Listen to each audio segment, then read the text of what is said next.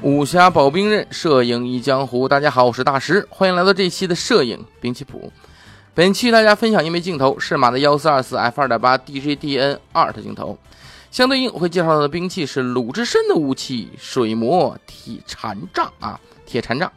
那么提到适马的幺四二四 f 二点八 Art 呢，大家想到的肯定是那个适马著名的单反镜头，对不对？哎，就是那个画质让人称奇，当然了，重量体积也让人称奇的 Art 镜头啊，可以说让人又爱又恨，对吧？但是此幺四二四非彼幺四二四啊，咱们今天聊的这个幺四二四啊，是适马最近没多久才发布的，专门为微单设计的大三元广角镜头幺四二四 f 二点八，它的有一个名称叫做 n 对，哎，这镜头里面这个 DN 呐，就是这个微单镜头的代称。那么前一代的幺四二四 R 的呀是单反镜头，对不对？优点是画质好，缺点是体积大，镜头沉。而这次发布的微单版的幺四二四 R 呢，就专门针对镜头的体积以及重量进行了优化。单反版的啊，这么幺四二四的镜头呢，它的镜头尺寸是九十六点四乘以一百三十五点一啊，单位是毫米啊，重量呢足足有一千一百五十克。而新出的微单版的幺四二四呢，它镜头尺寸是只有八十五乘以一百三十一啊，单位也是毫米啊，这么小了很多，对不对？哎，重量呢真的是只有七百九十五克，哎，可以说是终于摆脱了健身器材之名了啊！就是你拧到微单上啊，放一起也不显得头重脚轻啊，甚至比那个索尼的一些微单的镜头还要小一些啊。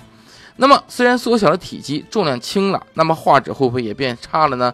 针对这个画质啊，我们蜂鸟网是特意做了锐度的测试的。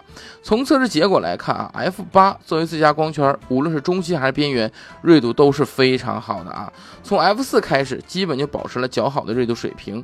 最大光圈的 F 二点八，虽然中心与边缘差的有一点多，但是画质也比我用过的很多大三元的广角镜头画质要好不少，可以说是基本继承了单反版的幺四二四 Art 的画质水平。而最奇怪的是，这次的微单版的幺四二四啊，它镜头结构是十三组十八片，而单反版的幺四二四呢，镜头结构是十一组十七片。也就是说，镜片数量增加了，画质没变弱，重量却变得更轻了啊！看来适马在镜头研发方面一直是不懈的努力的啊。而我把这位镜头比喻为鲁智深的水磨禅杖呢，大家可能不知道什么叫禅杖，对不对？那么我可以简单聊一聊啊。禅杖是僧人的专用武器。有人会问：哇，僧人不杀生还用武器吗？僧人也是人呐，人也需要防身，对不对？甚至云游四海的僧人可能还会遇到强盗，所以有武器是很正常的。例如说，僧人也会用刀，只不过人家的刀有专门的名字叫戒刀。什么叫借刀呢？哎，就是手戒的那个戒嘛。特征就是借刀的刀身上会有钢环，它舞动起来呢哗楞直响。这种刀啊，在挥砍的时候可以提醒对手我的刀来了，做到尽量不杀的一个思想。禅杖也是如此，杖头上是有这个铜环的，舞动起来也是有响声的啊。那么鲁智深的水磨铁杖呢，一面是月牙形，另一面是铲形，也因为这种外形呢，这种兵器统一被称为月牙铲。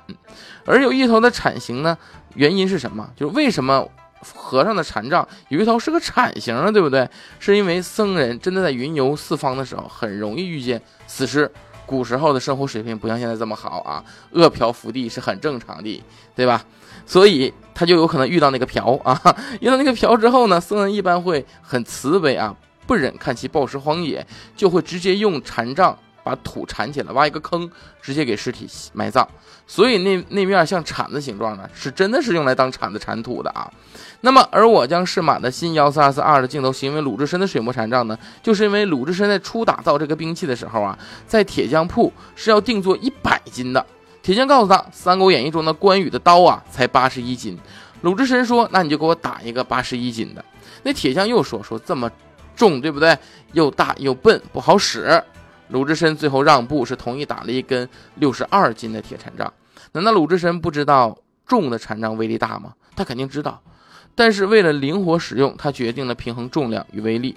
就像适马的新的幺四二四二，它根据用户的需求去改变光学结构，去减少镜头的重量与体积，根据实际的情况不断的修正改进。这是什么匠人精神嘛？对不对？所以经过了改进之后，我们得到了这么一枚。很理想的幺四二四二的镜头。好，本期的摄影兵器谱呢就到这里了。大家还想听什么兵器、什么镜头呢？欢迎留言啊！其实，在摄影中啊，相机和镜头是很重要的，对题材的呈现以及实际的拍摄当中，它是都有很多影响的啊。那么，你想选对摄影器材吗？想像个侠客一样挑选对自己的兵器吗？那么，欢迎大家报名课程《摄影全镜头实战》。报名方式在我们的蜂鸟微课堂微信号里回复“镜头”两个汉字啊，回复“镜头”两个汉字就会跳出报名链接了。好，那么本期内容就到这里，咱们下期见。